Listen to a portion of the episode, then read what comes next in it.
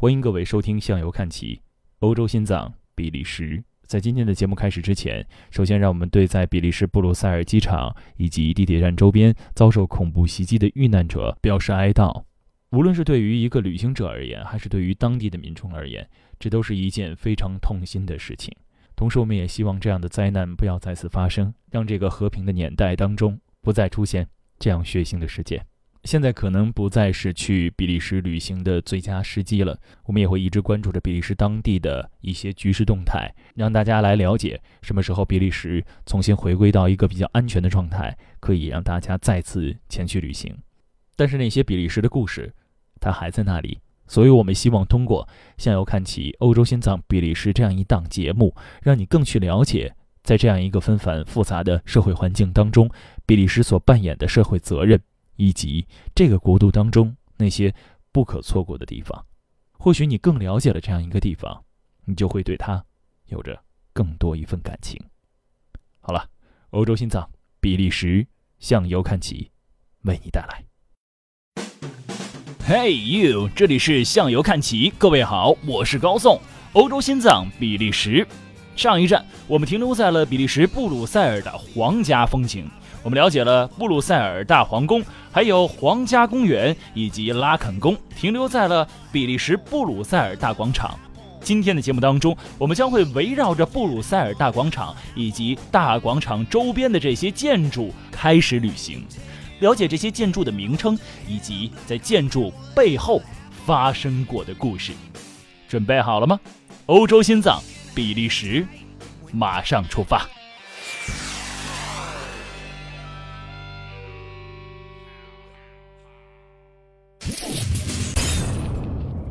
本期欧洲心脏比利时，我们从大广场上最主要的建筑市政厅开始聊起。布鲁塞尔大广场上最主要的建筑市政厅几乎占了广场的整个南侧，它包括了一组建筑物，形成了一个内院。它是比利时最漂亮的哥特式建筑之一。它的中间部分是塔式钟楼，底层是拱形门道通向内院，而门楣上。半圆式三角形的墙面上有五个塑像，象征正义、贤明、和平、法律、节制和力量。钟楼建于一四四九年，高九十米，在塔的尖上有一尊布鲁塞尔守护神圣米歇尔五米高的雕像，看上去高耸入云，仿佛君临天下，令人敬畏。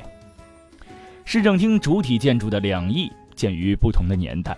分别由两位建筑设计师来设计，比塔式钟楼早建了许多年。它们是两座 L 型的建筑，楼的底层在拱形门道两侧是一个由十七个拱形孔柱组成的走廊，整个建筑立面都有许多塑像和雕刻，充分展示了中世纪建筑的特色。而在建筑的内侧是有所抑制的古典主义风格，院内有两眼泉水，都是有塑像做装饰的。市政厅虽然是几百年的建筑，但是维护得非常好。直到现在，布鲁塞尔市长仍旧在这里办公。我国有不少访问过比利时的代表团，也都参观过这栋建筑。它的宏伟、古朴、典雅和实用令人赞叹。房间内的地面是上好的木质地板铺就，墙壁要么挂着壁毯，要么挂着油画，天花板上也都会有油画。从天花板上垂下来的水晶灯，让室内显得光鲜而辉煌。每到大广场，总会让人不由自主地想：古建筑的保护是一种文化的诉求。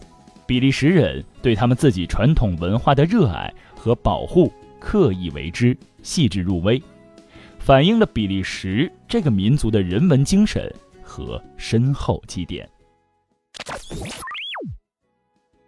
聊过了比利时布鲁塞尔的市政厅，而就在市政厅的对面，有一栋非常重要的建筑，叫做国王之家。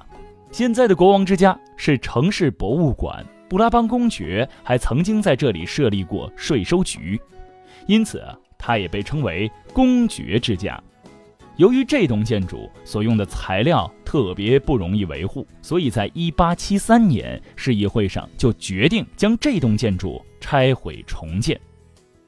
重建是以原状为基础，改为青砖结构，拱形立面，马鞍形的屋顶，中间的塔楼悬着大吊灯，在底层的拱廊之上，在底层的拱廊之上有两座塑像，一座是勃艮第的公主玛丽，他在一四四七年把国王之家转让给布鲁塞尔，而另一座是玛丽的孙子查理五世，他曾任国王时重修了。这栋楼宇，国王之家现在已经改成了市博物馆，馆内收藏的陶瓷和瓷器最为著名，而比陶瓷和瓷器更著名的是撒尿小童于连的衣服，他的服装展也设在这里，现在已经收藏了有将近八百件，蔚为壮观。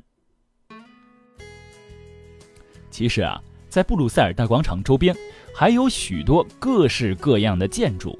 而这些建筑的名字非常的有趣。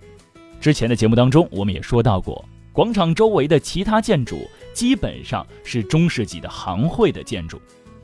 每栋建筑的规模不大，大多设计简约，但是和主建筑市政厅、国王之家都保持着庄重的协调，好像自己就是衬托红花的绿叶一样。当然，这些建筑现在仍在使用。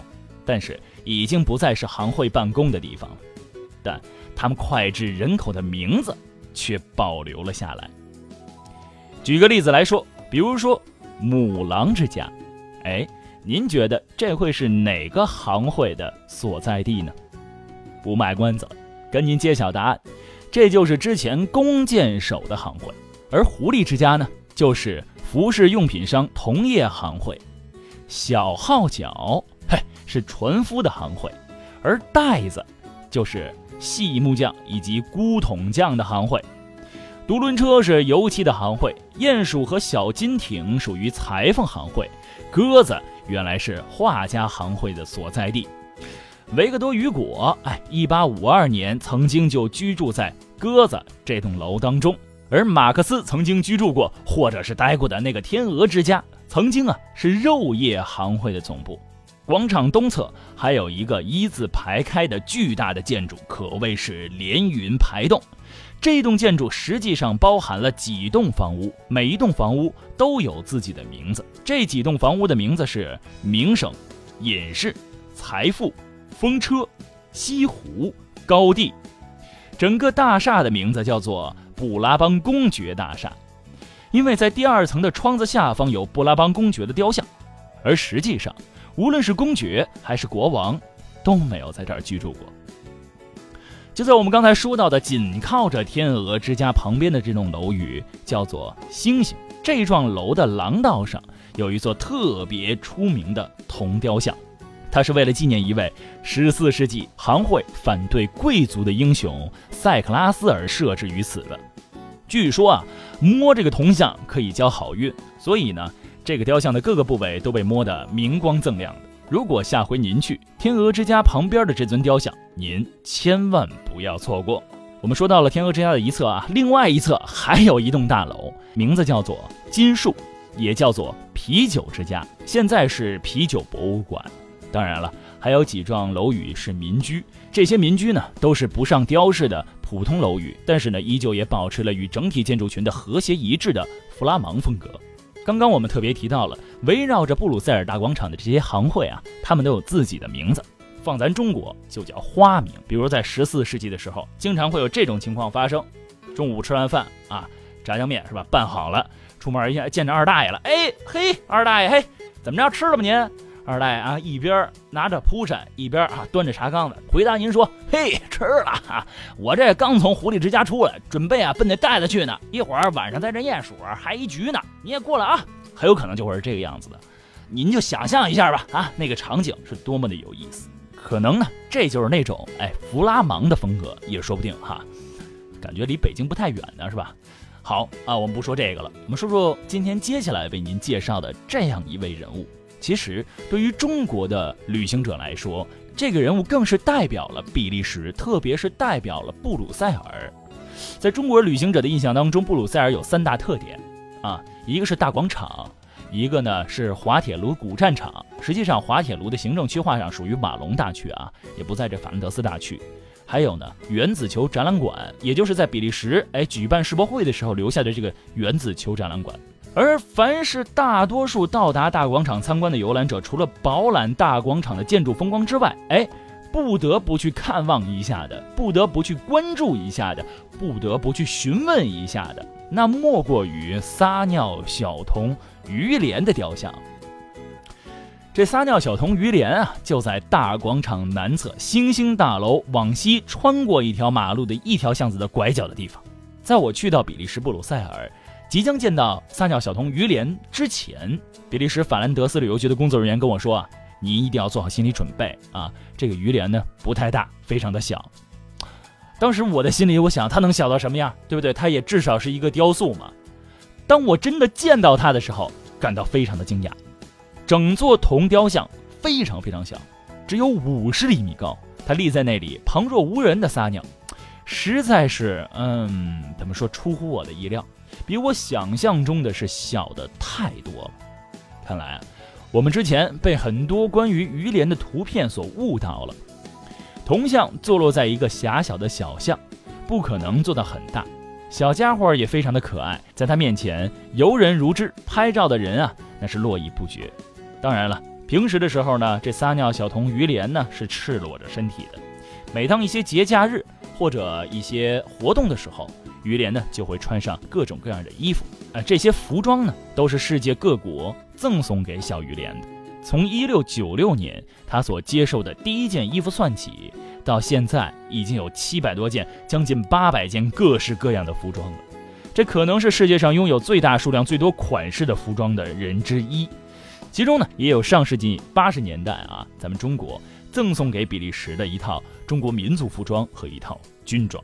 其实关于小鱼莲的故事啊，有不少的版本。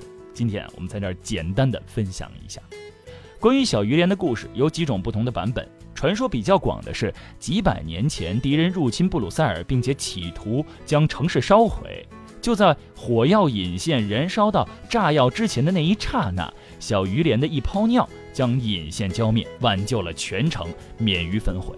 人们为他立像纪念，并且封他为布鲁塞尔首席市民。另外一个故事，哎，却不是这么讲的。另一个版本说的是，在一一四二年，哥德弗雷公爵还只有不到一周岁的时候，就被他的父亲带到战场之上，但是他的父亲不幸战亡了，军队的士气非常受挫。正在部队正要撤退的关键时刻，小公爵突然从摇篮当中站起来撒尿，此举算是鼓舞了士兵们奋起反攻，转败为胜。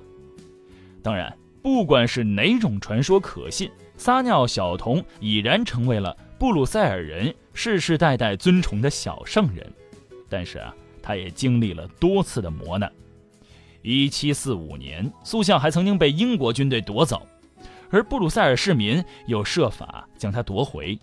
两年之后，法军又试图迁移小铜像，引发了布鲁塞尔市民的骚乱。法国国王路易十五不得不以赠送小鱼莲漂亮衣服来平息这次骚乱。关于比利时布鲁塞尔的故事还有很多，那么在下一期节目当中，我们将走出大广场啊，来到大广场的周边以及布鲁塞尔城区的那些精彩的地方，带您去了解那些地方背后的故事。这里是向游看齐，欧洲心脏，比利时。今天我们就暂时告一段落，我是高颂。本节目由蜻蜓 FM 独家制作播出，感谢各位收听，我们下期再见。